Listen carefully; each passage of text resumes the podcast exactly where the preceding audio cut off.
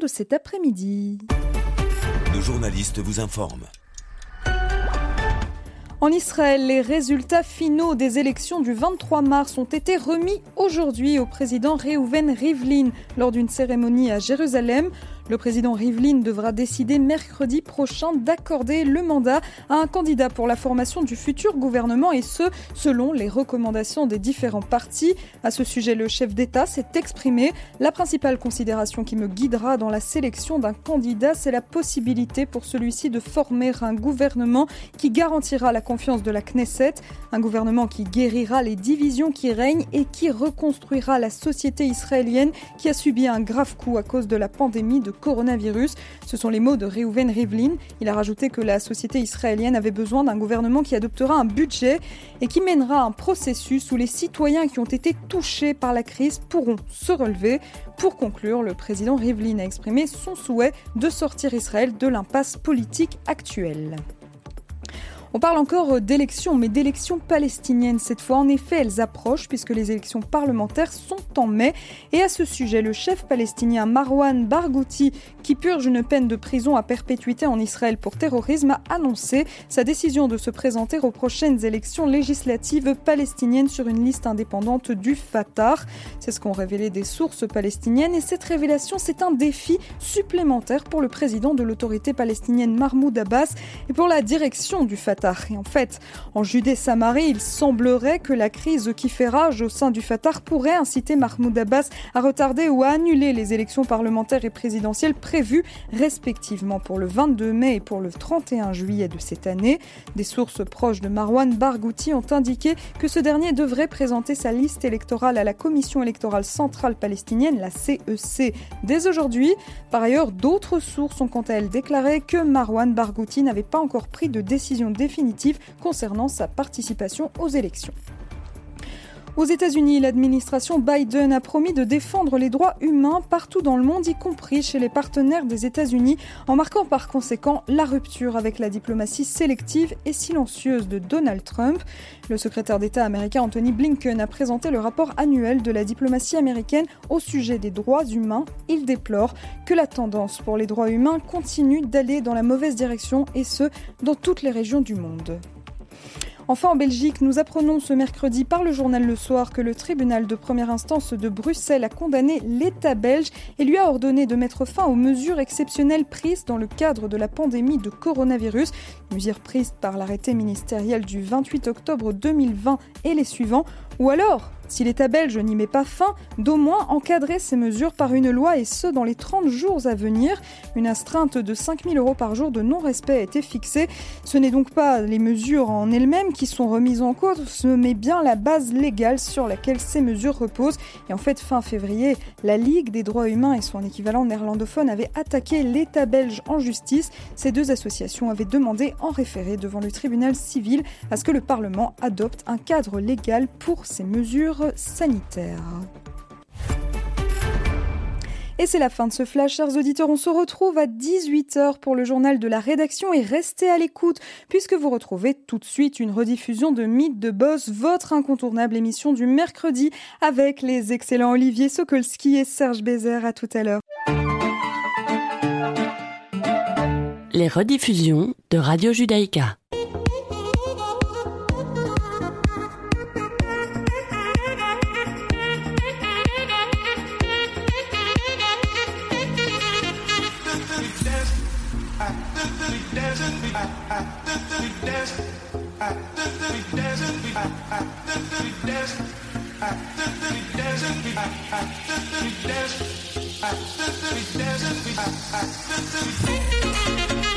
Voilà, ça y est, on y est, c'est le moment, c'est l'instant, c'est Mythe de Boss, ravi de vous retrouver pour cette deuxième partie d'émission. Je suis accompagné, comme tous les mercredis, de mon acolyte Serge Bézère. Salut Serge. Bonjour Olivier. En pleine forme malgré ce froid, malgré cette Oh, neige là. On fait ce qu'il faut pour rester au chaud, pour rester chaud. Et en tous les cas, pour écouter Radio Judaïka sur Voilà, le donc, 90.2. On peut écouter Radio Judaïka au chaud en tout cas, donc ça c'est bien, c'est déjà une bonne chose. Et on peut retrouver Mythe de Boss également sur Spotify, sur Apple Podcast. Toutes les plateformes de podcast en fait, hein, toutes les plateformes de podcast. Comment on fait pour retrouver euh, Il suffit de chercher Mythe de Boss et on va retrouver l'ensemble de notre librairie, de notre collection maintenant euh, magistrale et euh, de plus en plus grande et large et impressionnante. Et alors aujourd'hui, on reçoit, on reçoit aussi un invité impressionnant. euh, en Très tous les cas, impressionnant. très voilà. En tous les cas, il est extrêmement connu dans son secteur. Il s'appelle Eric Hollander. Bonsoir Eric. Bonsoir. Bonsoir à tous les Mer-. Merci d'avoir accepté l'invitation de Radio Judaïka. Avec plaisir. Vous, vous êtes actif dans le secteur de la publicité. On va y revenir tout de suite avec une boîte qui s'appelle R. Ouais, comme de l'air. Et comment est venu le comment est venu le nom déjà? Euh, à l'époque, euh, il y avait encore des répertoires et des bottins et je voulais euh, être le premier. Donc ça me semblait bien. Et puis par ailleurs, et sans rire, on avait euh, la fâcheuse manie de nommer les agences d'après le nom des fondateurs. Moi j'avais trois associés, on s'appelait Liena Ruberlin Hollander Senrovic. C'était hyper compliqué. et ensuite j'ai monté R à Paris, j'avais deux nouveaux associés, dont un Vietnamien. Vous imaginez le nom. Donc on s'est dit c'est pas possible. Et puis j'avais envie que ça sonne comme un nom de marque, parce que j'aime les marques. Vous êtes né en Belgique?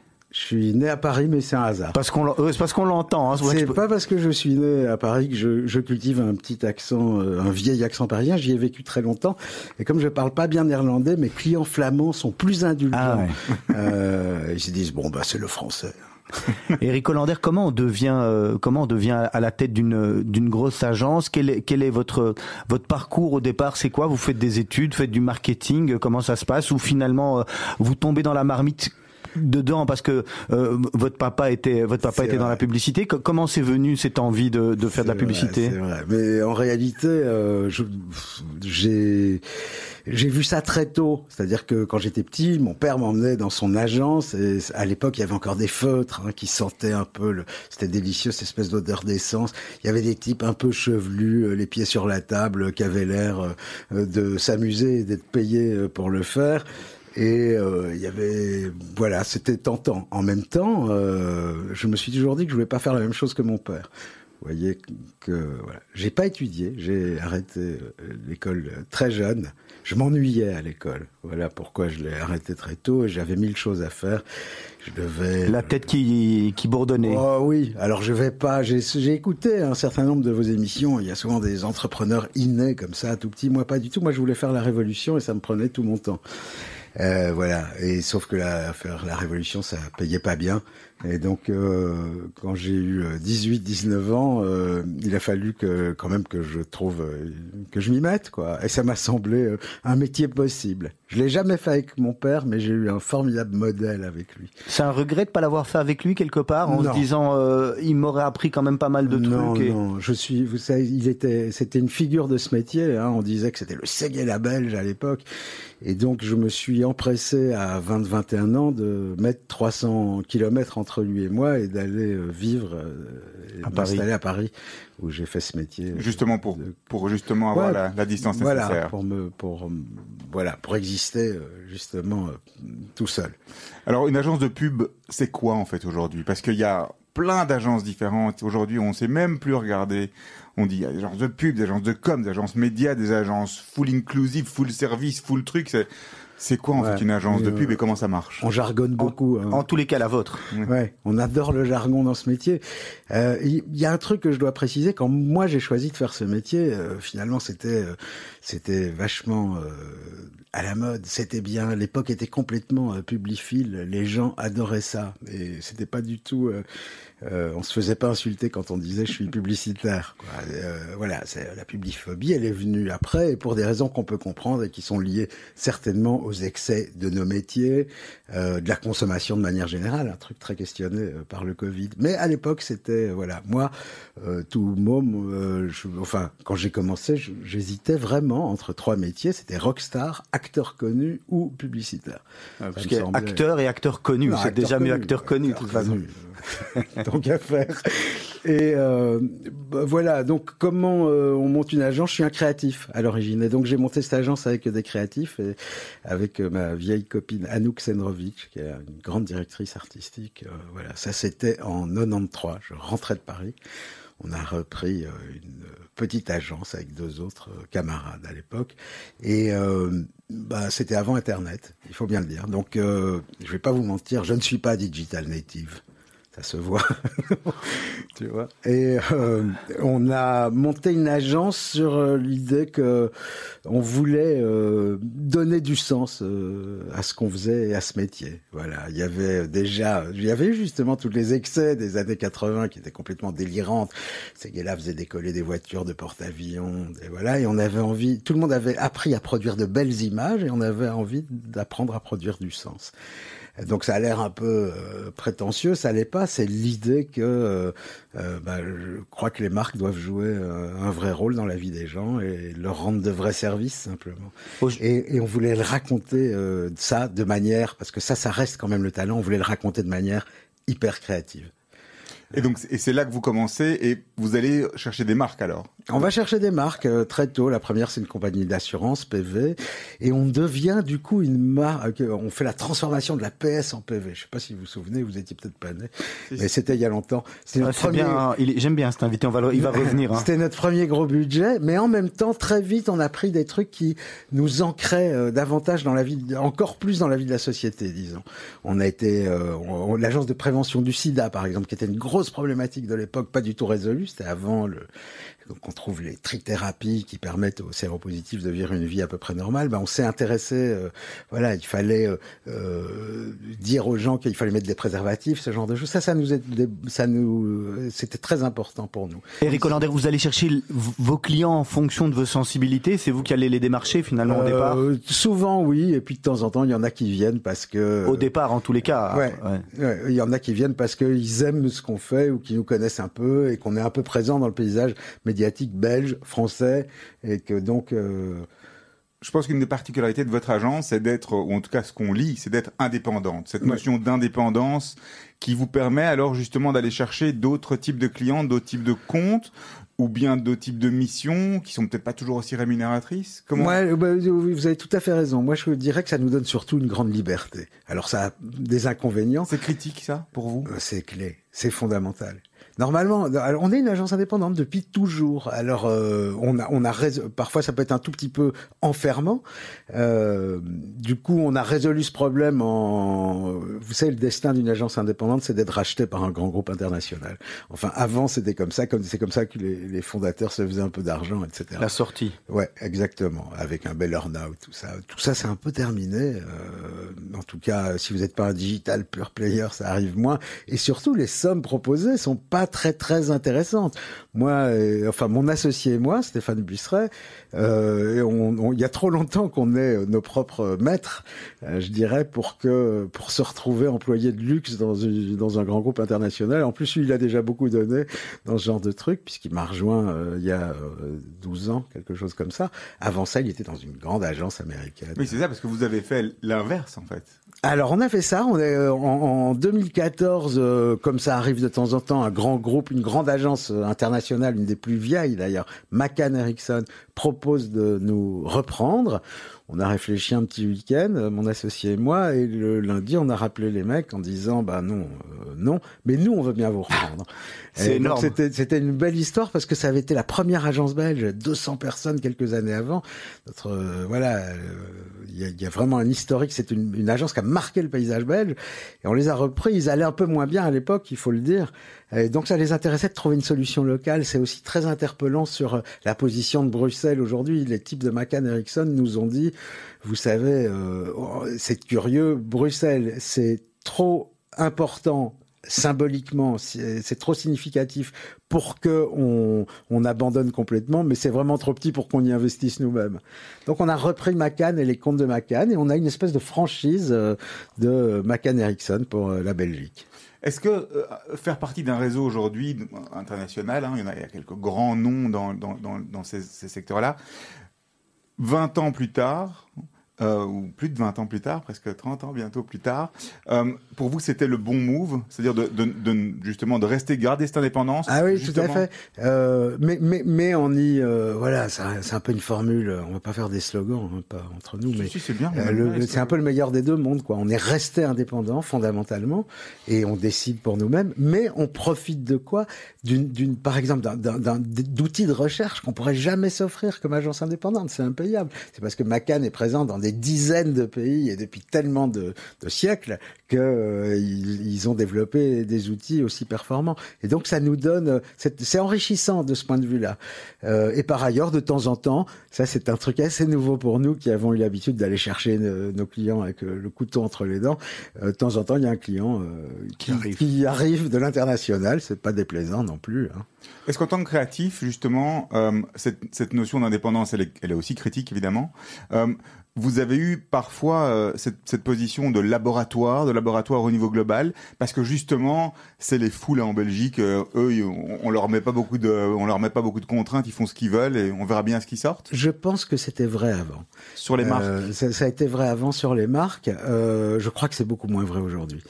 Euh, mais ça l'a été. On a inventé chez, on peut le dire, on a inventé chez R. Donc on a été l'agence, on a fait le lancement de Mobistar, qui est devenu Orange.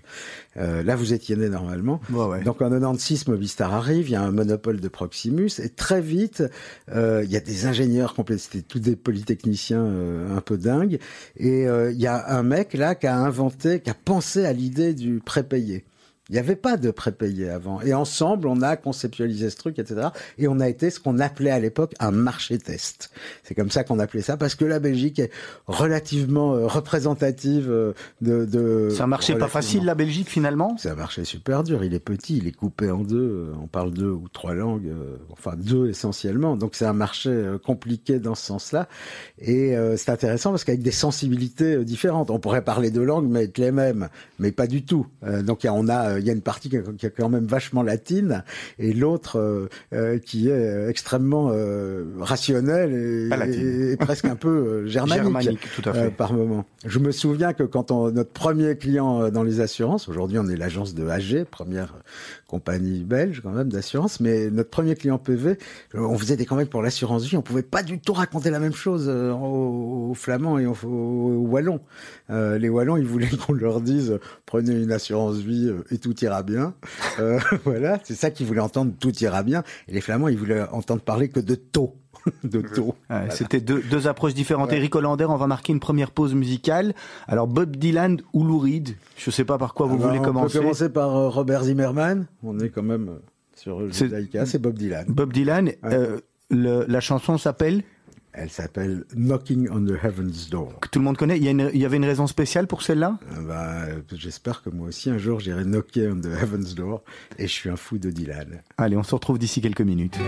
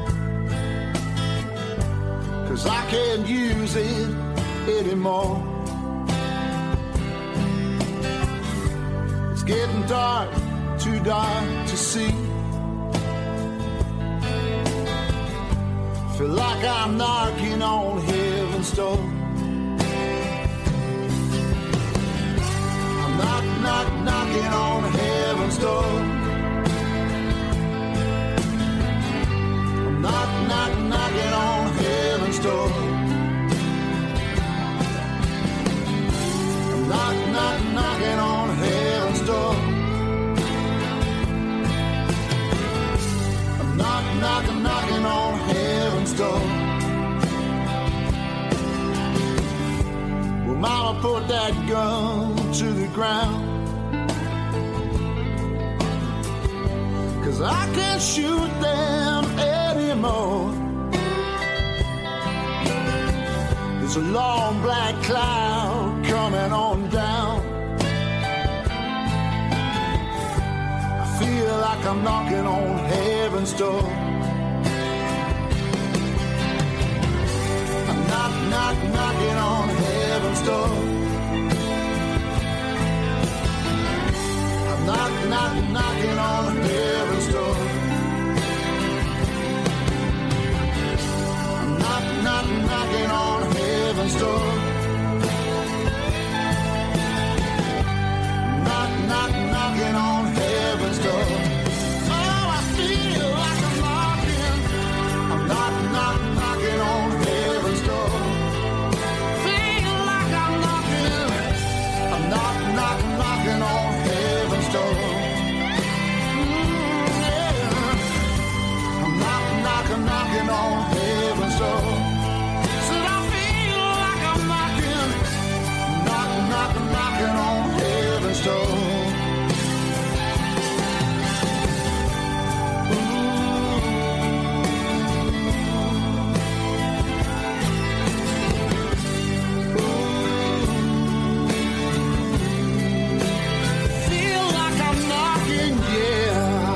Voilà, Bob Dylan en ce, en cette journée, euh, en cette journée, on va pas dire de neige, mais bon, cette journée très froide, c'est un excellent choix. euh.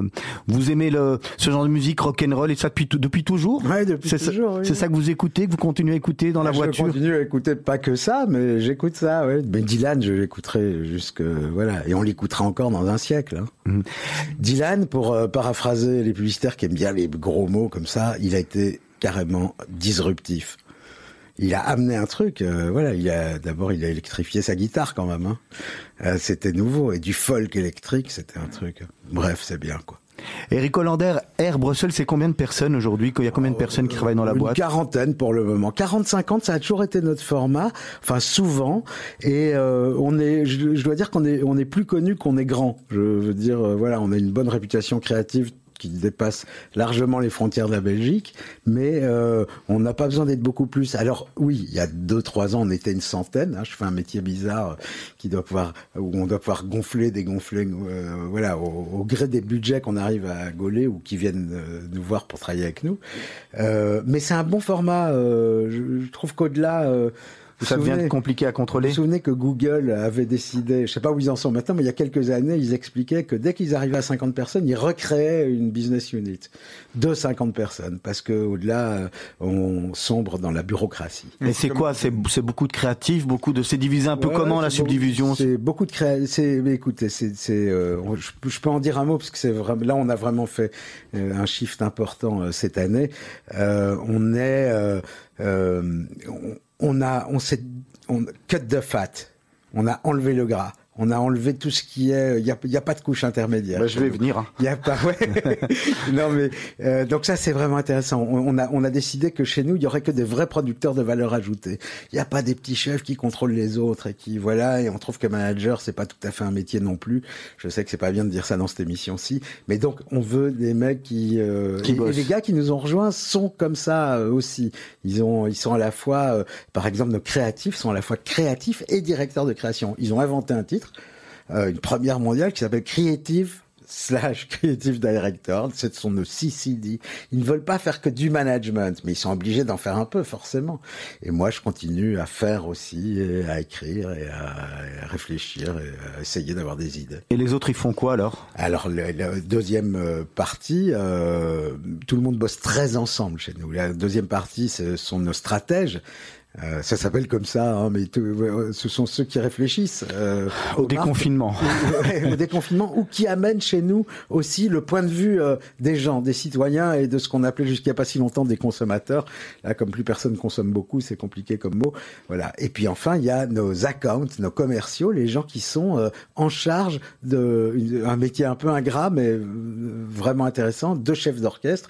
Ils doivent à la fois être l'interface entre les clients et l'agence, l'avocat de l'agence et le client et vice versa. Et puis en plus, avoir une compréhension de, et vous en parliez Serge tout à l'heure, de, de la, euh, de l'ensemble des techniques de communication qui s'offrent à nous aujourd'hui. Et voilà, depuis le digital, voilà, c'était un métier. Quand mon père faisait ce métier, il faisait affichage, euh, et puis la télé est arrivée, un peu de radio et de la presse, et c'était terminé. Aujourd'hui, euh, euh, aujourd'hui où chacun est un média ou presque, il y a presque autant de médias euh, que d'individus. Et vous, donc, et vous vous sentez à- bien à quelle place finalement dans tout cet organigramme que vous avez euh, expliqué Vous, Ah. votre sensibilité, elle va vers la création? Bah oui, oui. moi je, je viens, je viens de là. Je, je suis un créatif et je crois que je suis un, un assez bon chef de bande, quoi. Euh, au, au- au niveau justement de ce processus créatif, moi j'ai un, un truc qui me fascine, c'est aujourd'hui créer avec l'exposition qu'il peut y avoir euh, face à des réseaux sociaux, ce genre de choses-là, où on voit euh, la création par des dizaines de millions de personnes dans le monde entier et la diffusion de l'ensemble de leur création presque immédiate. immédiate. Est-ce qu'aujourd'hui c'est en- c'est encore facile de créer ou est-ce que c'est possible de créer sans en fait aller récupérer quelque chose qui aura déjà été fait par un gars au fin fond du Japon ou bien euh, une petite nanette euh, en Chili ou comment que je sais. C'est jamais facile de créer déjà. C'est, pas un exercice facile, quoi. Euh, c'est un exercice amusant, c'est euh, plein de choses. Enfin, euh, c'est mieux. Moi, j'aime mieux quand c'est dans le plaisir que dans la souffrance. Hein, mais il y a une mythologie autour de la créativité dans la douleur. Nous, c'est plutôt dans le plaisir. On essaye en tout cas, même si on a beaucoup de boulot. Mais ce qui est vrai, c'est que le, au- par la démocratisation des outils euh, technologiques simplement.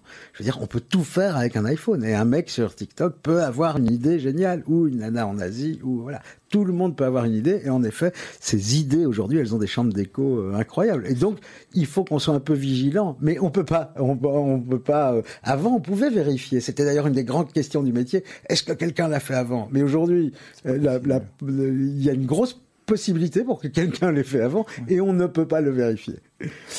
Aujourd'hui, euh, chez R, en fait, votre caractéristique principale, votre point de différenciation, c'est quoi pour vous? Euh, je pense que c'est, euh, ça reste quand même. je parlais du sens. Je crois que ça reste vraiment. on est une agence engagée.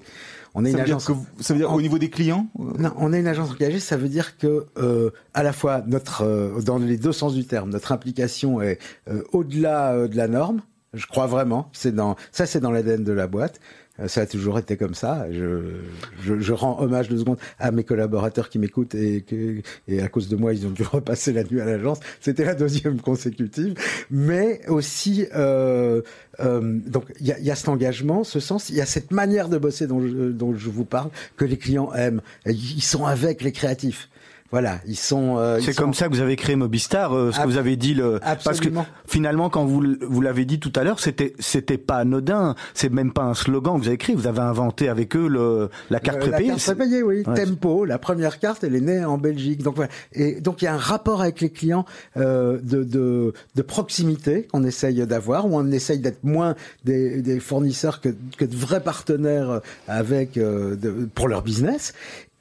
Persuadés, nous et eux, si possible, que la créativité, c'est un levier qui accélère le business. hein, Mais pas uniquement en termes de com, alors, sur- même au niveau du produit, la création de Euh, produit. Là, euh, idéalement, oui. En tout cas, sur Tempo, c'était comme ça. Je veux dire, par exemple, de décider euh, de le prépayé, pour ceux qui se souviennent, euh, c'était des cartes. Mais en fait, ça ne nécessitait pas du tout des cartes. Voilà. Donc, on peut avoir. Il fallait le matérialiser. On peut avoir des idées comme ça. C'était juste pour que les gens comprennent euh, comment ça marche. Et peut-être euh, dernière caractéristique, cet engagement dont je vous parlais, on va le radicaliser euh, dans les semaines euh, et les mois qui viennent. On s'est équipé pour ça.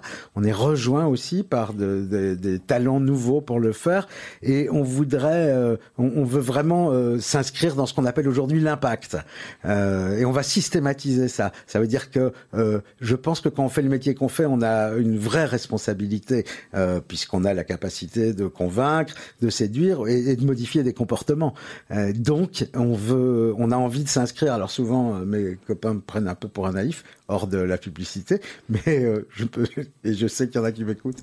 mais, euh, mais voilà, je, je crois qu'une agence euh, de publicité ou de communication, appelons-la comme ça, elle peut faire ça aussi. Elle peut amener les gens à avoir des comportements plus éthiques et même les marques à avoir des comportements plus respectueux de leurs consommateurs. Nous, on veut vraiment aller là-dedans et voilà, on en reparlera sûrement bientôt. On en entendra parler. Ça veut dire que vous choisissez les clients, vos clients ou vos projets avec euh, en faisant très attention à cette dimension-là aussi.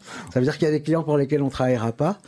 C'est vrai, et, mais surtout ça veut dire que euh, c'est moins d'être. euh, oui, non, évidemment, on va pas travailler. On travaille pas pour les marchands d'armes, euh, et, euh, ni pour le tabac, ni pour quelques trucs comme ça. Mais, mais en revanche, Aujo- Aujourd'hui, c'est l'automobile qui à Bruxelles aujourd'hui l'automobile est devenu euh, presque Mais aussi mauvais que le. C'est vrai, c'est vrai. Mais par exemple, nous, on était jusqu'à un an et demi l'agence de BM, de BMW pour le, la Belgique et le Luxembourg.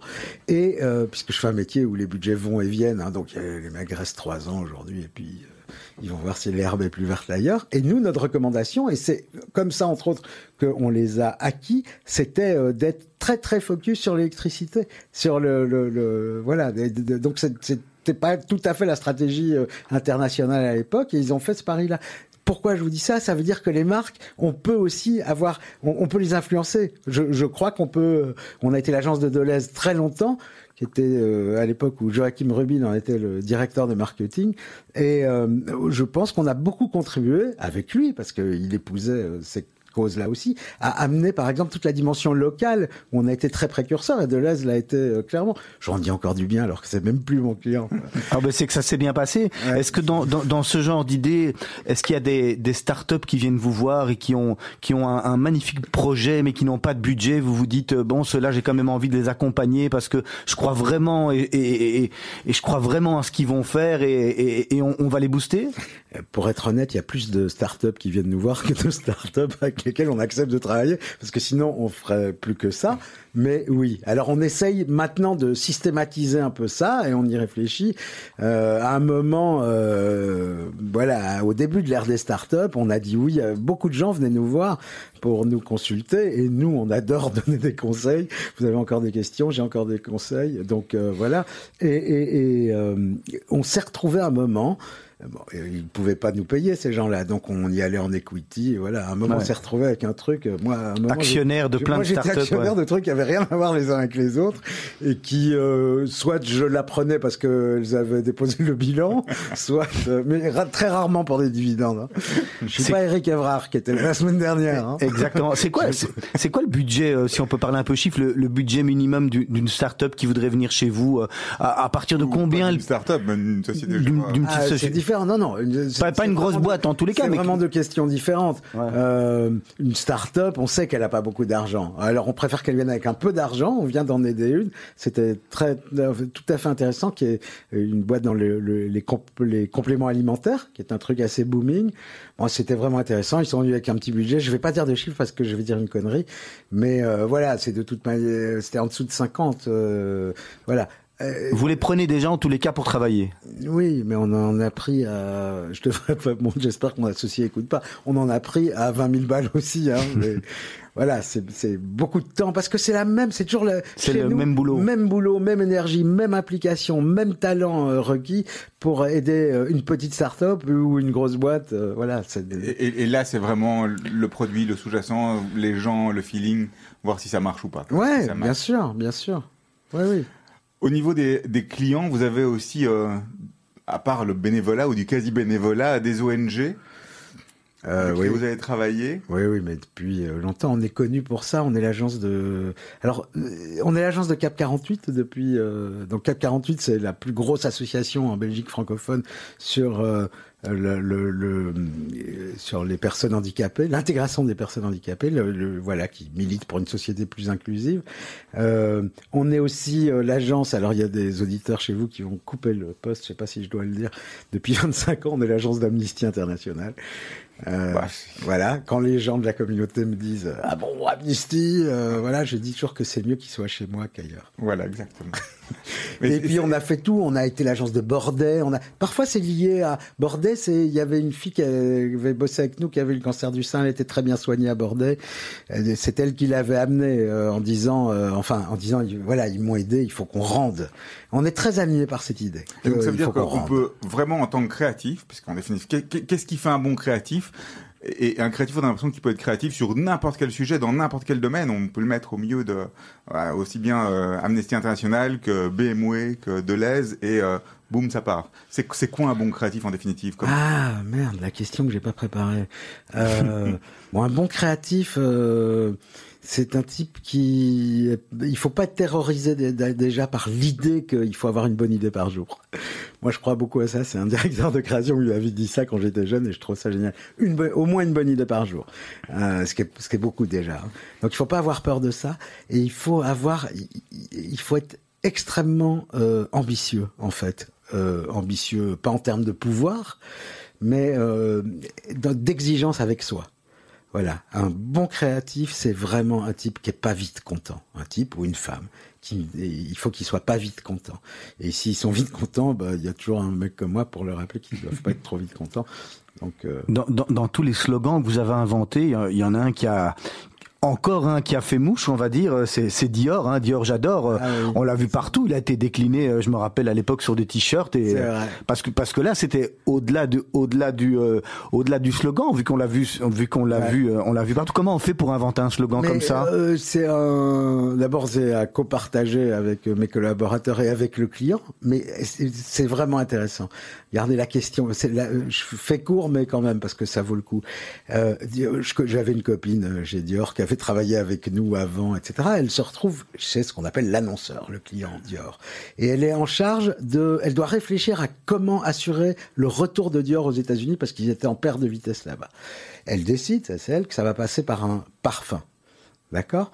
Et euh, euh, forcément, euh, et donc on, réfléchit ensemble et, il y a, si vous voulez, un processus d'entonnoir dans la création. Il y il y a des manières de travailler. Et l'idée qu'on allait est venue assez tôt que pour aller marquer le retour de Dior aux États-Unis, on allait garder un nom en français. Aujourd'hui, ça se fait beaucoup, des, la petite robe noire et tout, il y en a beaucoup, mais là, c'était c'était la première fois. Et, et- et très très vite, en moins d'un an, il y avait des, des sans rire, des millions d'Américaines qui disaient Dior, je dors. Donc c'est- un voilà. un- alors c'est marrant parce qu'il n'y a pas beaucoup de gens. On n'avait même pas de bureau à Paris encore, donc il n'y a pas beaucoup de gens qui savent que ça s'est créé du côté euh, d'Anderlecht. Eric Hollander, moi j'ai une question qui est pas une question piège. Hein. Vous, soit vous l'avez euh, la réponse immédiatement, soit je vous laisse, je vous laisse 20 minutes. euh, ça serait quoi votre slogan pour Radio Judaïka aujourd'hui? Ah merde. Ah ouais, ah ouais, au boulot. On va au turbin. Hein. On vous a pas fait venir pour, on, on vous a pas fait venir pour rien. Mais je vous laisse. Si vous savez faire plusieurs choses à la fois, moi j'y arrive pas, mais les femmes elles savent le faire. Je vous laisse le temps de le, Je le me temps. demande, je, franchement, Ouais. je me demande si j'ai pas déjà proposé des trucs à Benny. hein. C'est à lui qu'il faut demander. Ah bon voilà, écoutez, on, on en reparlera alors. Et si et si vous vient une bonne idée en- entre maintenant et, et les 25 minutes qui nous restent, euh, voilà, vous nous direz hein, votre votre idée, votre slogan euh, pour la radio. Aujourd'hui, on, on est à l'heure de l'industrialisation, de, de, de- de la déclinaison des messages. Et euh, les entreprises sont de plus en plus globales, euh, ou appartiennent à des groupes qui, a, qui sont généralement pas en Belgique. Est-ce que c'est encore, est-ce que c'est pas frustrant au niveau de la créa justement euh, de devoir travailler, d'avoir, d'être indépendant justement, de peut-être ne pas avoir de, de compte à rendre, mais avoir de compte à rendre au chef ou au patron euh, du client quelque part? Ouais, c'est c'est pas tout à fait mon cas. Hein. C'est pas le, on a cette chance chez. On est très peu euh, tributaire de décisions qui se prennent ailleurs, mais c'est aussi une décision philosophique qu'on a prise. Nous, on veut bosser ou pour des marques belges ou des marques simplement dont le centre de décision est ici, ou en tout cas euh, des gens qui dont leur le destin leur, euh, c'est eux qui décident. Leur destin leur appartient. Ça, ça nous intéresse. Donc moi, je travaille pas beaucoup pour des marques où ça se décide ailleurs. R est pas là-dedans. C'est pas là qu'on a de la valeur ajoutée. Il agences qui font ça très bien euh, et elles font de l'adaptation. euh, voilà. Nous, c'est pas ce qu'on a envie de faire. Notre valeur ajoutée est beaucoup plus créative, je crois. Euh, donc voilà. De- deuxième bout de, réponse euh, dans ce format de radio, il faut aller vite. C'est que euh, bah oui, les marques sont globales, le monde est un village, it's a flat world. Et ben moi, je crois qu'on en revient et que de même que vous allez bouffer de plus en plus local, qu'il y aura de plus en plus de local dans votre assiette, je pense que la communication qui est pensée intégralement euh, aux États-Unis euh, ou euh, parce qu'elle doit être efficace en, euh, à Bruxelles, euh, en Flandre ou en Wallonie, elle est pas, elle perd de son jus et de sa pertinence. Et que donc euh, on revient un peu de cette globalisation. Après, il y a des trends qui sont très très transversaux. Et évidemment euh, voilà, il y a des euh, il y a une génération Z qui est la même euh, enfin qui a des caractéristiques communes en tout cas euh, que ce soit euh, en, en, à Bruxelles, à Londres ou à Rome, mais mais je, je pense qu'on est en train de revenir de cette idée de que tout doit être globalisé. Et regardez le, le Covid est en train de signer en partie l'arrêt de mort de la mauvaise globalisation. On- si on s'écarte deux secondes de mon sujet de prédilection, euh, c'est quand même, euh, on n'était pas foutu de fabriquer des masques. On doit aller en Chine pour fabriquer des masques. Je crois qu'il y, a- un gros signal d'alarme qui a opéré euh, euh, et qui a fait du, qui fait du chemin dans la tête des gens pour le moment. Il va falloir relocaliser un certain nombre de choses, y compris, y compris sur le plan de l'industrie et sur le plan des cerveaux. Eric Hollander, on voit que euh, il y a eu des événements comme euh, comme Charlie Hebdo, euh, caricature, attentat et tout ce qui se suit. Est-ce que est-ce qu'aujourd'hui avec tout ce qui se passe, avec les humoristes ont, moins le droit de parole qu'avant, ils doivent faire attention, ils sont vite attaqués. On voit qu'il y en a. Est-ce que dans, dans la pub, du coup, avec avec ce monde qui est en train de changer, on doit faire plus attention à ce qu'on dit aussi? Ouais, on doit faire plus attention, mais c'est pas une mauvaise chose. On a dit beaucoup de conneries dans la publicité, et la publicité a beaucoup contribué à véhiculer des standards et des valeurs qui étaient euh, plus du tout, euh, qui sont plus de mise et qui sont euh, aujourd'hui très contestées, mais à raison. Je veux dire, la publicité, et je- j'en ai fait partie, hein, donc il faut pouvoir faire son mea culpa, à proposer une image de la femme qui est en fait à participer à une dégradation de l'image de la femme et de façon majeure. Nous, il y a longtemps chez R qu'on est attentif à ça. Je veux quand même le dire. C'est pour ça que je vous disais tout à l'heure, quand on fait ce métier, on a des responsabilités. Euh, on a été euh, l'agence de beaucoup de marques de luxe et de mode, euh, mais je passais beaucoup de temps avec mes créatifs au début de Photoshop à leur expliquer, à les rendre conscients de ce qu'ils faisaient. Euh, que ce changement du réel a un impact euh, dans la vraie vie en fait et qu'on fabriquait aussi des anorexiques quoi. Donc euh, oui, c'est vrai, on peut faire moins de choses qu'avant, mais j'ai quand même envie de dire, on a fait de redire, on a fait on a fait beaucoup de bêtises. Donc c'est c'est pas plus mal finalement qu'on doit faire un peu gaffe à ce qu'on dit. Vous avez euh, euh, dans tout ce monde de la pub où, où il y a des noms euh, très connus, peut-être des noms un peu moins connus, est-ce que vous avez, vous avez un modèle, quelqu'un qui vous a inspiré dans, dans son travail, dans sa manière de faire? Ouais, oui, bah, beaucoup. Oui, oui, bien sûr. J'ai plein de modèles, mais ils sont plutôt anglo-saxons. Voilà, j'ai beaucoup aimé, mais je- ça dira peut-être rien à nos auditeurs. Voilà, je, je- pour moi, le- il y a, il y a des agences anglaises qui sont des très grandes agences. Il y a un juif new-yorkais euh, euh, qui a tout inventé, qui s'appelle Bill Bernbach. C'est lui qui avait fait les campagnes de la coccinelle, le lancement de la coccinelle, la petite voiture allemande aux États-Unis.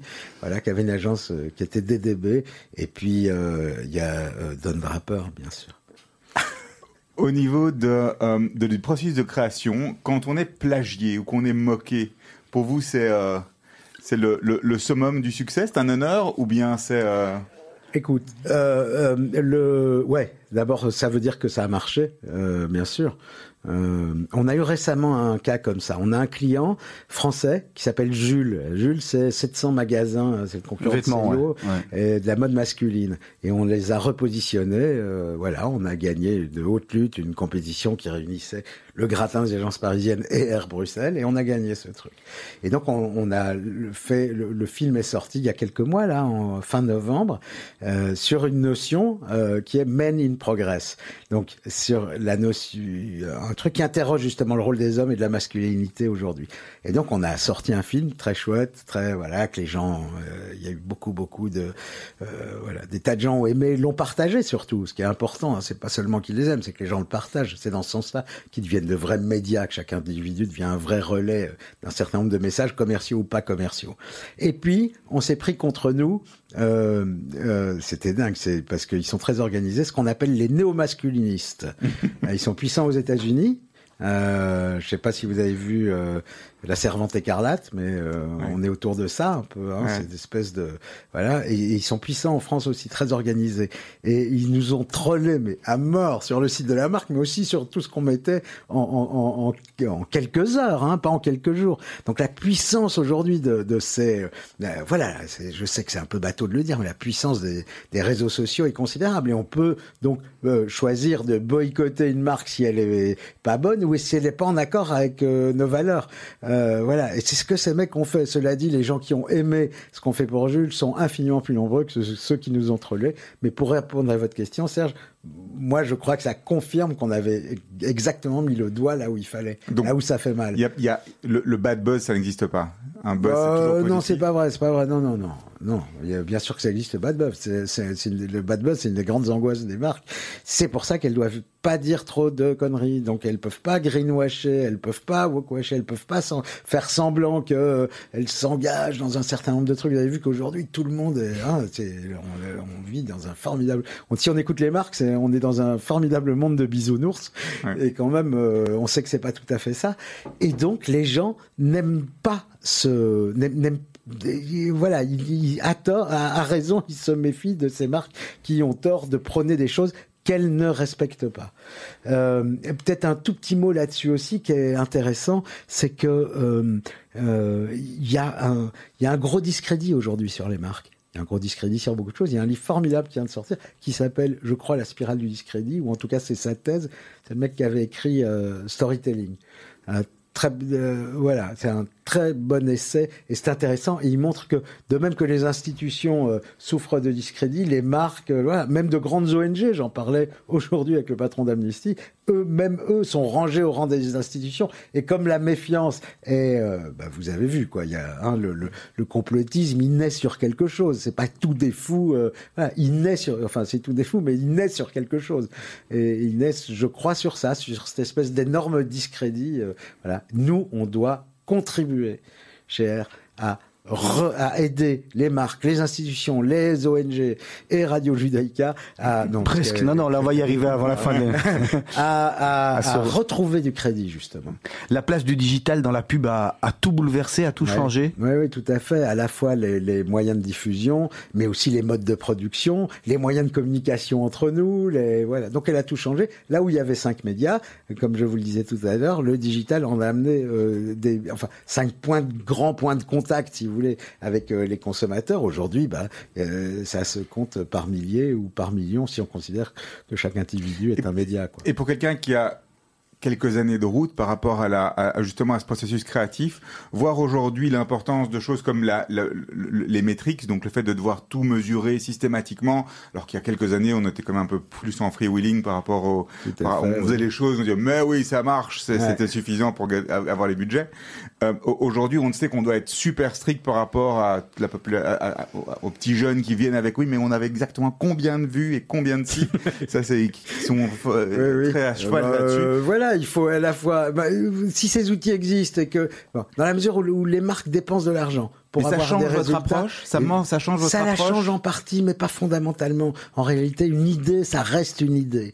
Mais il faut être plus rigoureux qu'avant dans la mesure de ces idées, la mesure de leur efficacité et notre capacité à monitorer très vite et à réagir très vite si l'idée produit pas des résultats positifs. Peut-être, euh, on, on- on revient à votre idée d'impact de tout à l'heure, en fait, quelque part. hein. C'est c'est la- mesurer l'impact d'une idée, l'impact d'une idée Ouais, sur ce qu'on amène. c'est c'est pas la même chose parce que l'impact d'une idée, c'est quelque chose sur lequel on travaille depuis longtemps et qu'on mesure depuis longtemps. Mais ce qui s'est passé, c'est que euh, ce que le digital amène, et a fortiori le e-commerce, c'est que l'ac- l'acte d'achat et la communication sont fusionnés en un seul temps.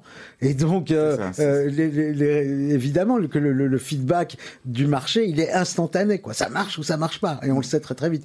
Pareil avec les likes sur les réseaux sociaux. C'est-à-dire qu'on sait très très vite, si on veut tester une idée qu'on va... euh, voilà, c'est très intéressant d'aller la balancer sur une communauté fermée éventuellement. C'est des trucs qu'on fait, hein, en, euh, comme si c'était du, du- Un groupe fermé. Ouais, un groupe fermé pour aller voir si ça marche ou ça marche pas. Et on le sait très très vite. Donc aujourd'hui, il n'y a plus de création sans call to action, quoi, sans vraiment se dire on va vers ça. Euh, mais ça, il y a, oui, oui, c'est tout à fait vrai. Oui, c'est-à-dire que de l'image pour de l'image, c'est un truc qu'on ne- fait plus aujourd'hui. Il faut que d'une manière ou d'une autre, la communication produise euh, un effet et une efficacité.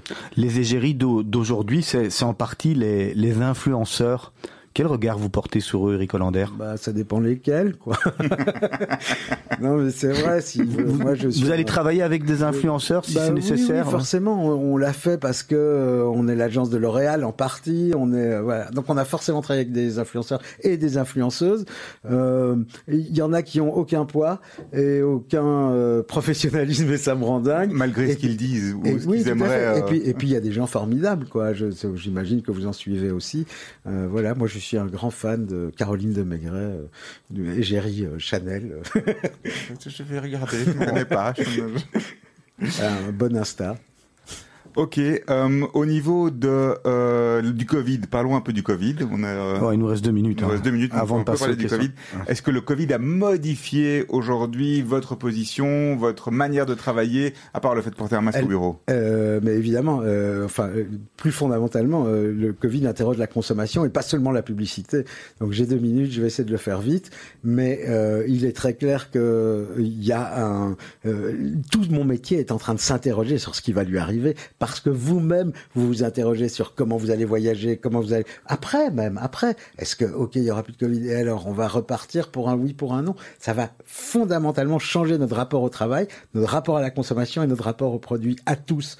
Et donc les publicitaires sont au centre euh, de, de ces enjeux-là. Avec des discussions sur les budgets aujourd'hui, est-ce qu'on essaye Il y en a qui essayent d'utiliser ça pour dire ouais non, euh, on a beaucoup moins d'argent à dépenser Ah ce bah, niveau-là euh, aujourd'hui. c'est pas qu'ils essayent, c'est qu'ils en ont moins. Euh, Il y, a, il y a des, mais écoutez, tout le, tout, il y a des tas de marques qui, qui se portent mal, quoi. Les, les- vous êtes en Belgique, les soldes ont été dramatiques, euh, ou à peu près. Voilà, le, le retail va pas très bien. Le, voilà, les restaurants sont fermés. Bon, je, je veux pas du tout finir sur une note Non, non, on a encore. noire, mais euh, comme vous le savez, euh, ça va pas être rose quand même. Vous pensez que la Belgique aussi, euh, la Belgique en soi, le pays Belgique, il a besoin de publicité? Est-ce que son image a besoin d'être changée, redorée, ou est-ce que finalement on a une bonne image? Euh, on a une image assez bonne. Je suis toujours très étonné. Euh, je vous parlais de ce client Jules quand ils sont partis de chez nous euh, de, de- de la, au moment du pitch de la compétition. Et ils nous- quand ils sont venus nous annoncer qu'on avait gagné, on s'est tapé dans les mains. À l'époque, on pouvait même se hugger encore. Et bien en partant, les mecs nous ont dit mais nous finalement, euh, on se sent bien avec vous. On est mieux ici qu'à Paris. C'est marrant. Des- Allez, Eric Hollander, on attaque les, les questions de la fin. Ah ouais. Voilà. Petite question rapide, vous répondez rapidement et on essaye d'en faire, euh, d'en faire un maximum. Alors, baraque à frites ou restaurant 3 étoiles Non, baraque à frites.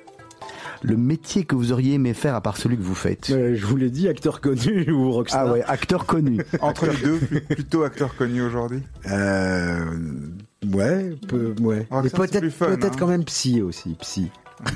Il y a une bonne série hein, en thérapie là, qui est sortie dont Ouais, tout le monde ouais. parle. euh. Psy, psy et créatif, c'est il y a des- il y a- C'est proche, c'est c'est proche, proche, ouais, c'est voilà, proche. c'est ça.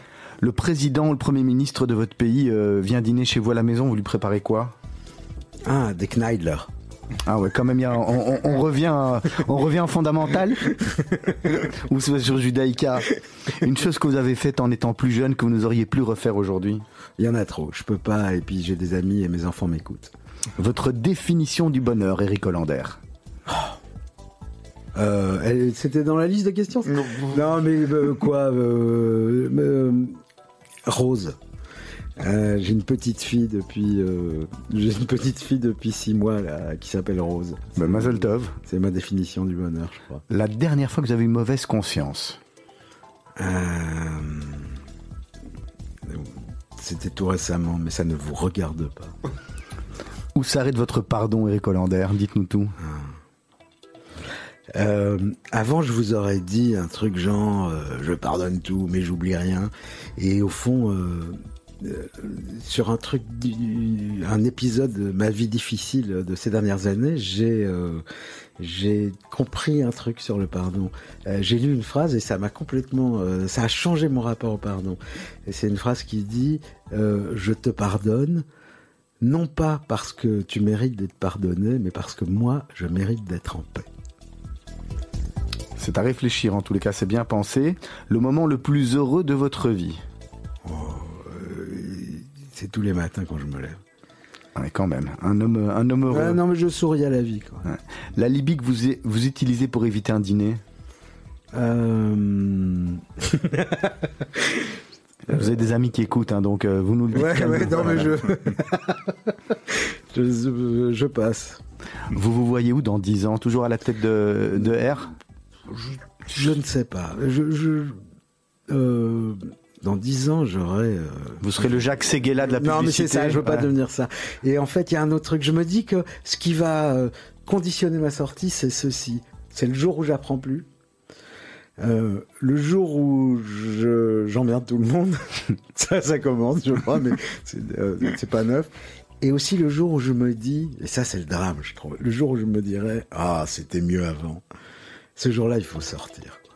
Alors Eric Hollander, on a, on, on- on a coutume de demander à, à nos invités un top et un flop. Si vous pouvez commencer par le flop, vous nous donnez un gros flop qui vous est arrivé, puis on parlera du top. Euh, professionnel? Ouais, comme vous voulez, dans la Ah. vie, ce que vous voulez. Voilà. Non, mais euh, euh, je, je- moi j'aimerais bien écrire un livre sur euh, un jour. euh, je voudrais écrire plein de livres, mais il y en a un que je voudrais écrire sur mes échecs. Vous savez, les bizarres quand ils font des livres, c'est toujours sur j'ai fait ça, c'est moi qui ai fait ici, voilà. Et euh, moi j'ai quand même quelques foirages euh, majeurs. Et entre autres, je, je- à l'époque, donc on avait fait Dior J'adore et toutes les boîtes de parfums venaient chez nous, mais vraiment de partout pour faire. Voilà. Et on a lancé Noah, Noah pour Cacharel, qui a été un succès, euh, voilà, phénoménal. Mais c'était pas ça que je voulais vous dire. Je voulais vous dire que dans la foulée de ça, ils se sont dit putain, mais c'est tellement bien, ils sont tellement bons. Ils vont nous lancer le masculin, l'équivalent masculin euh, de voilà. On a fait un film euh, qui coûtait, je n'ose même pas vous le dire. Euh, Paris, les budgets étaient, ils restent très conséquents pour des lancements mondiaux pour des parfums. Et ça a été un flop absolu et une grande leçon quoi. Donc euh, le, le- le- la vieille phrase cliché, euh, la vieille phrase bateau qui dit euh, parfois en, hein, sometimes you win and sometimes you learn. Bah, J'ai appris que euh, en fait euh, les recettes du succès sont pas très reproductibles, en tout cas pas dans notre métier. Allez, donnez-nous un grand top, Eric Hollander. On a parlé du flop, maintenant on va, on va parler d'un grand top. Oh bah euh, un grand top. euh. Alors un mot pour un mot pour Amnesty, les, les auditeurs. De... Je veux pas. Non, non, on l'écoute pas du tout, Un- avec un- plaisir. un- Une formidable campagne. Je, je vous dis ça parce qu'on a parlé avec les créatifs tout à l'heure. Il y a quelques années, il y a un rapport qui sort et qui montre que, en fait, euh, la torture euh, est pas seulement immorale, elle est aussi tout à fait inefficace. Et on a sorti une campagne qui montrait, euh, on, on avait torturé en Photoshop, je l'avoue, Karl Lagerfeld. Euh, on l'avait torturé. Alors il disait, on lui faisait dire que, en fait, les tongs, la chemise hawaïenne, c'était le sommet de l'élégance. On avait torturé Iggy Pop qui disait euh, qu'il adorait euh, euh, Justin, voilà, qu'il était fou de ça et que voilà. Et enfin, on avait torturé le Dalai Lama, grave erreur, et qui disait, bah, on- et on lui faisait dire, parce qu'on peut faire dire n'importe quoi, un homme qu'on torture, on lui faisait dire, bah, si t'as pas au Dalai Lama torturé, si t'as pas une Rolex à 50 ans, t'as raté ta vie. ça avait fait, c'est à la fois un top et un flop. Cette campagne a fait le tour du monde et on a été très euh, mal vu. Et, et là, c'est une faute, c'est un flop. Pour la- le revers de la médaille, c'est un flop. On savait pas qu'en fait, euh, donc tous les bouddhistes du monde entier nous ont maudits. euh, ils nous ont, ils faisaient, ils faisaient des, Des sit-ins- incantations. des sit-ins devant Amnesty International. Mais euh, ce qu'on ne savait pas, c'est qu'en fait, euh, le président Roosevelt avait offert au Dalai Lama une Rolex quand il avait 5 ans. Et donc, euh, c'était une insulte, grave. C'est Ah. un de nos grands tops, un, un- dicton, une phrase que vous mettez souvent à l'avant sur laquelle on vous a demandé de réfléchir. Parce que j'ai envie de, rendre hommage à mon papa et que euh, moi j'ai pas lu André Gide, je dois dire, ça m'est un peu tombé des mains. Le voyage en URSS, il avait écrit ça. Mais mon père, et sa cita, une de ses citations favorites, c'était "Il faut suivre sa pente pourvu qu'elle monte". Et je trouve que c'est une belle, euh, une, une belle ligne de vie. Voilà. Alors pour clôturer cette interview, une dernière question. Euh, si vous pouviez changer quelque chose dans votre vie aujourd'hui, vous changeriez quoi dans votre parcours? Euh, j'étudierais. Voilà. Si je pouvais changer quelque chose, j'étudierais. Vous n'imaginez pas euh, combien j'ai dû galérer et travailler plus que les autres parce que je n'avais pas étudié et que j'avais pas appris à apprendre et que j'avais euh, un, esprit euh, moins structuré, euh, moins formé, moins voilà. Donc j'étudierais. Eric Hollander, merci beaucoup d'avoir accepté de venir dans les studios de Radio Judaïka. C'était un plaisir très enrichissant, comme avec euh, chacun de nos invités. Merci en tous les cas de votre passage. On va, se, on va se quitter avec euh, Lou Reed Walk on the Right Side que vous aviez choisi. On the wild side. Il y a- Parce qu'il faut aller marcher on the wild side de temps en temps. Voilà, on se retrouve pas la semaine prochaine, Serge. On va prendre une semaine de congé. On va retrouver une, une rediffusion en tous les cas. Nous, on se retrouve euh, d'ici deux petites semaines. Même heure, même endroit. D'ici quelques minutes, le journal d'Asley Santoro sur Radio Judaïka. À 18h30, les mots d'Anouk. À 19h, les jeunes de la Brit Les Connection. initiatives, les jeunes entrepreneurs, chez Groupe S, on les soutient. Groupe S.be Retrouvez-nous sur radiojudaïka.be. Vous êtes une petite ou une grande entreprise? Vous êtes une association? Vous désirez faire de la publicité sur notre antenne ou nos réseaux sociaux afin d'accroître votre visibilité? Vous avez dès lors votre place sur Radio Judaïka. Appelez-nous au 02 648 18 59 ou envoyez-nous un email à secrétariat at radiojudaïka.be. Nous étudierons ensemble votre budget afin de trouver la meilleure solution. Radio Judaïka, depuis 40 ans, la radio de la communauté juive et de ses amis. Le comité organisateur de Yom HaShoah vous invite à écouter en direct sur Radio Judaïka la lecture ininterrompue des noms des résistants et déportés juifs assassinés partis vers Auschwitz depuis Malines et Drancy. Cette lecture débutera le mercredi 7 avril à 12h30 et s'achèvera le jeudi 8 avril à 18h15. Elle sera suivie de la diffusion du concert préenregistré de musique juive programmé pour Yom HaShoah 2021. Les récentes mesures sanitaires nous obligent à annuler la cérémonie commémorative. Participer à sauver des vies en Israël, c'est possible en soutenant les actions du Magen David Adom. 25 000 bénévoles sont mobilisés 24 heures sur 24 et 7 jours sur 7. Ils répondent à 2 millions d'appels d'urgence chaque année. Votre don est précieux. Il fait de vous le premier maillon de la chaîne de la vie. Nos volontaires comptent sur vous. www.mda-be.org 02 318 12 48